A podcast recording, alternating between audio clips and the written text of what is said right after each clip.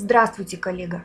Сегодня мы познакомимся с замечательным правилом, которое позволяет достигать успехов в любой области, в том числе и в рерайтинге. Оно называется «Правило маленьких шагов».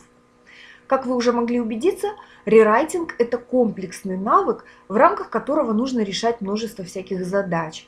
Писать уникальные тексты, следить за SEO-показателями, работать с ключевыми запросами, обязательно использовать при работе специальные сервисы, которые помогают контролировать качество текста. И обучиться всему этому одновременно достаточно сложно.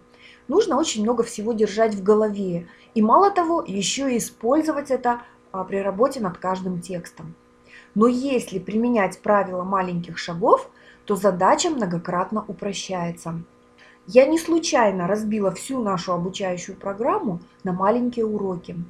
Когда вы разбираете один маленький вопрос, его намного проще понять и запомнить.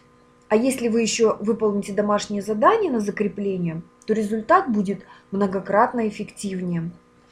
Вспомните, как детей учат в школе писать. Их не заставляют учить сразу всю азбуку, а каждый день знакомят всего с одной буквой.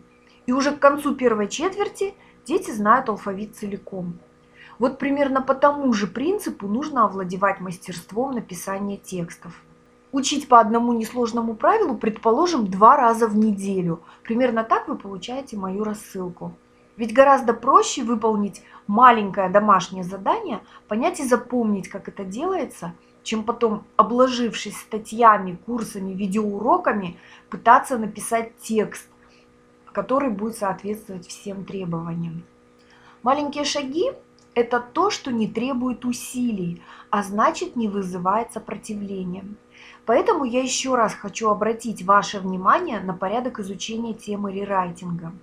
Если вы хотите освоить этот навык на профессиональном уровне, возьмите себе за правило – изучать и закреплять на практике каждый урок.